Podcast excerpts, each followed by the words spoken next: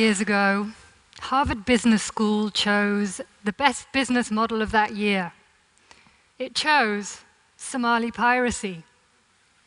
Pretty much around the same time, I discovered that there were 544 seafarers being held hostage on ships, often anchored just off the Somali coast in plain sight. And I learned these two facts and I thought, what's going on in shipping? And I thought, would that happen in any other industry? Would we see 544 airline pilots held captive in their jumbo jets on a runway for months or a year? Would we see 544 Greyhound bus drivers? It wouldn't happen. So I started to get intrigued. And I discovered another fact, which to me was more astonishing almost for the fact that I hadn't known it before the age of 42, 43. That's how fundamentally we still depend on shipping.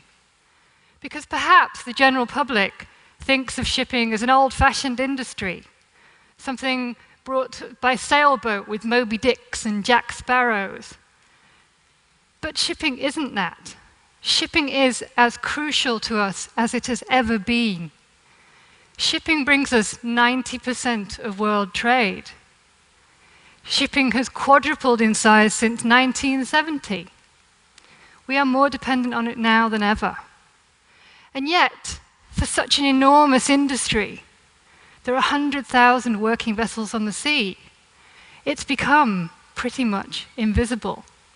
Now, that sounds absurd in Singapore to say that, because here shipping is so present that you've stuck a ship on top of a hotel.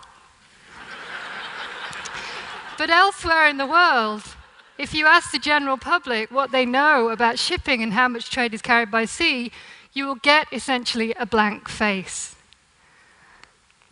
You will ask someone on the street if they've heard of Microsoft. I should think they'll say yes, because they'll know that they make software that goes on computers and occasionally works.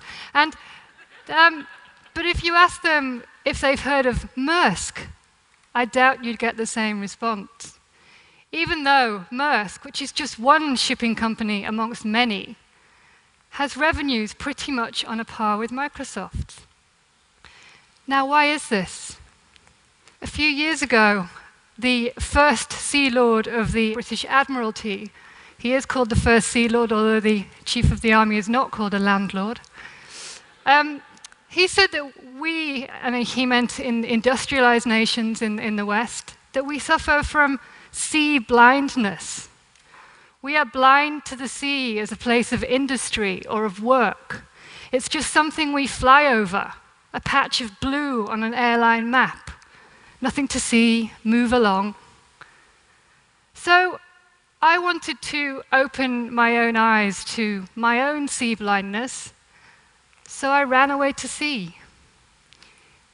A couple of years ago, I took a passage on the Maersk Kendal, a mid sized container ship carrying nearly 7,000 boxes.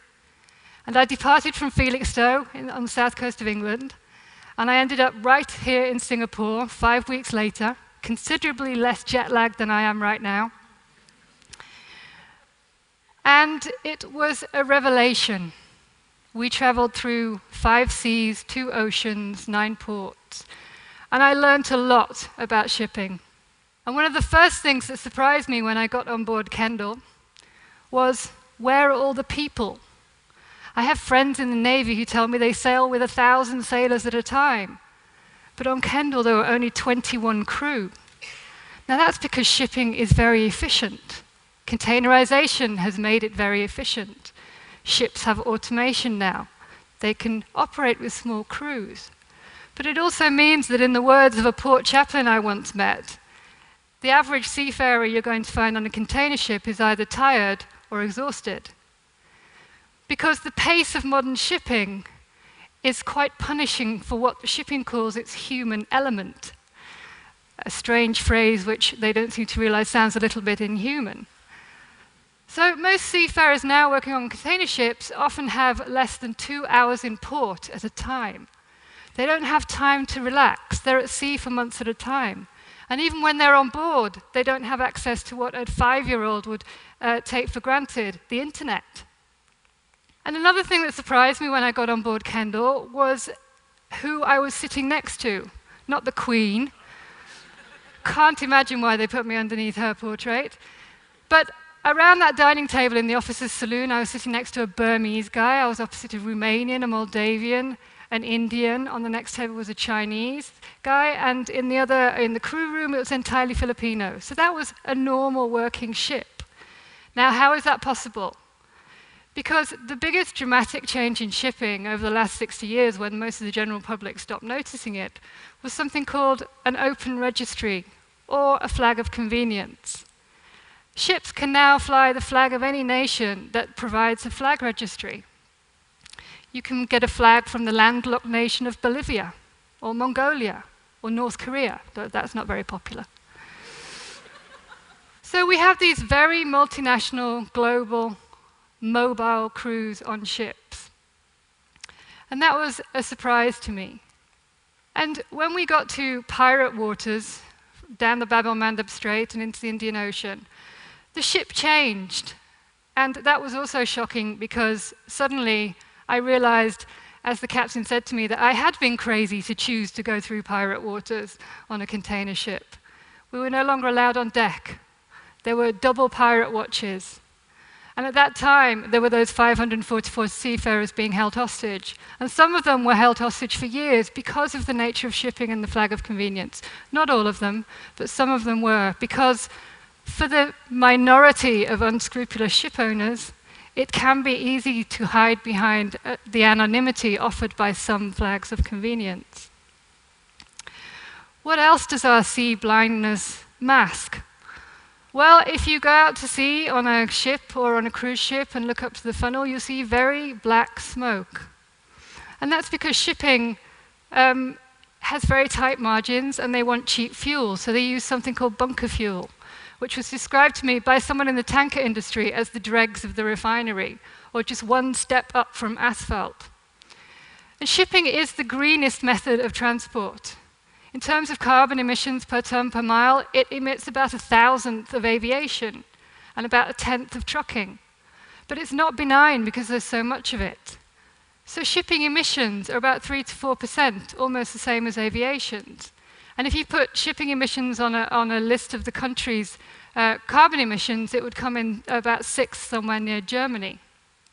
It was calculated in 2009 that the 15 largest ships pollute in terms of particles and soot and uh, noxious gases as much as all the cars in the world. And the good news is that people are now talking about sustainable shipping. There are interesting initiatives going on. But why has it taken so long? When are we going to start talk talking and thinking about shipping miles as well as air miles? I also traveled to Cape Cod to look at the plight of the North Atlantic right whale because this to me was one of the most surprising things about my time at sea and what it made me think about. We know about man's impact on the ocean in terms of fishing and overfishing, but we don't really know much about what's happening underneath the water.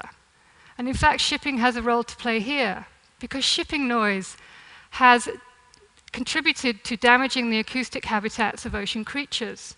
Light doesn't penetrate beneath the surface of the water, so ocean creatures like whales and dolphins and even 800 species of fish communicate by sound. And a North Atlantic right whale can transmit across hundreds of miles. A humpback can transmit a sound across a whole ocean. But a supertanker can also be heard coming across a whole ocean. And because the noise that propellers make underwater is sometimes at the same frequency that whales use, then it can damage their acoustic habitat. And they need this for breeding, for finding feeding grounds, for finding mates. And the acoustic habitat of the North Atlantic right whale has been reduced by up to 90%.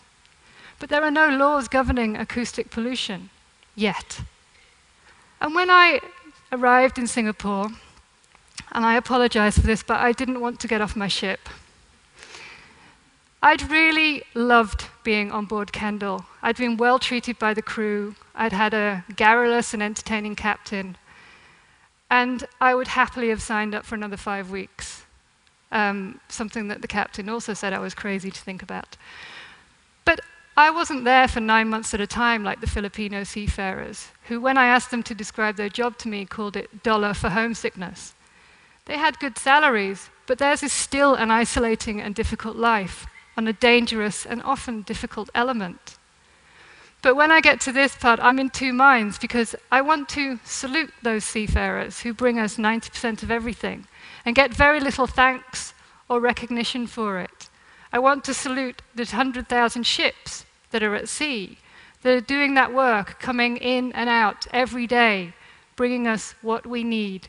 But I also want to see shipping and us, the general public who know so little about it, to have a bit more scrutiny, to be a bit more transparent, to have 90% transparency.